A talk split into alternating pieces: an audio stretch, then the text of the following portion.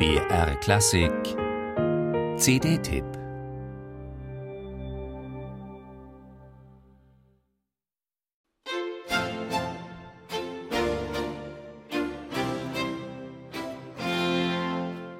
Er war der Mann für Musik in Italien und er machte Venedig zu der Stadt für Musik. Antonio Vivaldi.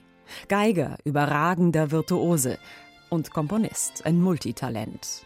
Opern jedweder Couleur, knapp 50 an der Zahl hat er komponiert und Konzerte, sage und schreibe 500. Die Hälfte davon für sein Instrument, die Violine.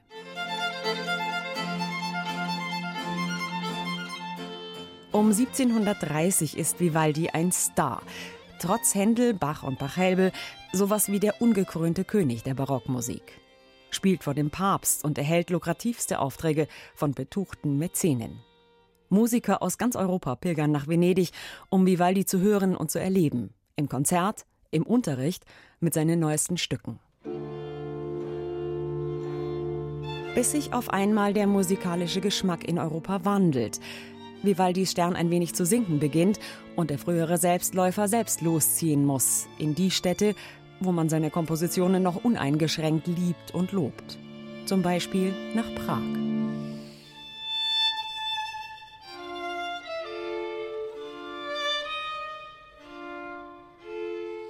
In Böhmen komponiert Vivaldi sechs Violinkonzerte. Neueste Forschungen und Papieranalysen können das belegen. Es sind Werke, die er vor Ort nicht aufführt und die ihm dort auch niemand bezahlt. Durchaus ungewöhnlich. Aber man kann so davon ausgehen, dass Vivaldi in der Art zu schreiben wirklich frei und allein der eigenen Inspiration verpflichtet war.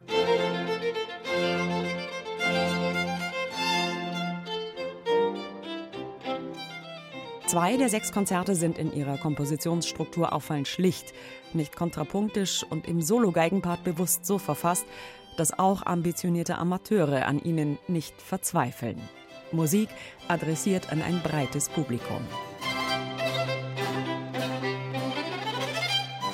Die spannenderen Stücke sind die Konzerte Rium-Verzeichnis 278, 282 und 380.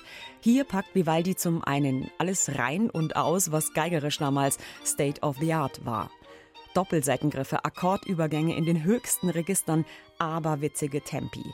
Quasi ein Kompendium für barocke Violinstars.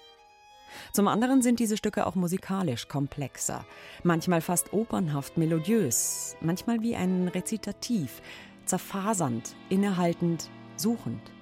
Und von größerer emotionaler Bandbreite, besonders in den melancholischen und elegischen Momenten.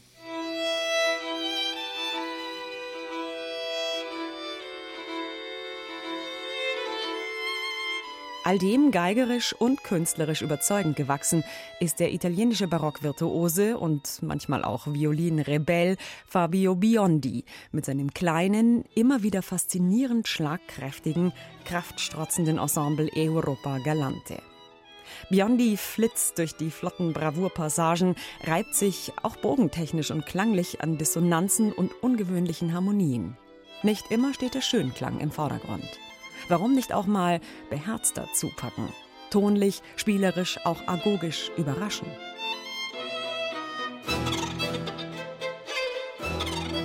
Den ungewöhnlichsten Vivaldi erlebt man in diesen sechs Konzerten in den langsamen, verinnerlichten Sätzen. Fast klingen sie, als seien sie gar nicht mehr für einen fremden Zuhörer komponiert. Eher wie ein Dialog zwischen Geiger und Instrument, bei dem man zufällig, ganz heimlich und wie durch ein Schlüsselloch Zeuge sein darf. Ein bisschen wie die Vorfreude zu Weihnachten. Passt ja.